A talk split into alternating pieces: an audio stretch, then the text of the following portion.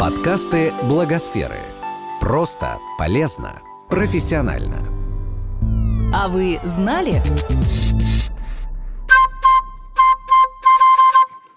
Выражение «канадский смокинг» вошло в обиход благодаря Бингу Кросби, американскому певцу и актеру.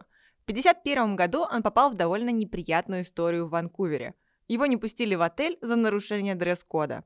Кросби был в джинсах, а они тогда еще только завоевывали Северную Америку и считались рабочей одеждой.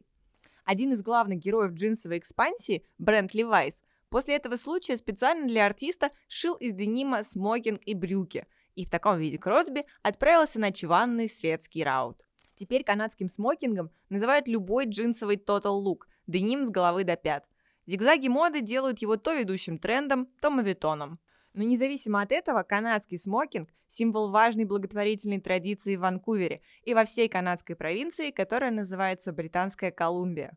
Ежегодно фонд детской больницы Британской Колумбии проводит джинсовый день. Обычно его объявляют в начале мая. В этот день школьники, сотрудники компаний, обычные горожане надевают канадский смокинг. Они делают личные пожертвования в фонд больницы, собирают средства по соседям или коллегам, просто покупают значок с символикой джинсового дня.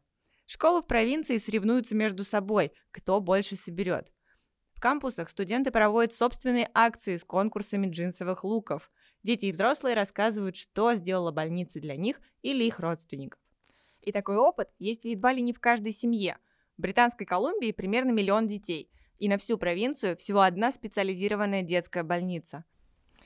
Помимо Центра неотложной помощи, в ее структуру входит исследовательский институт, психиатрическая клиника и реабилитационный центр.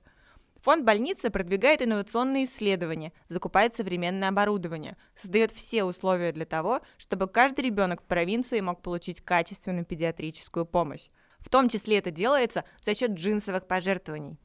Впервые джинсовый день был объявлен в Британской Колумбии в 1990 году. С тех пор за счет этой благотворительной акции в пользу больницы собрано уже более 20 миллионов долларов.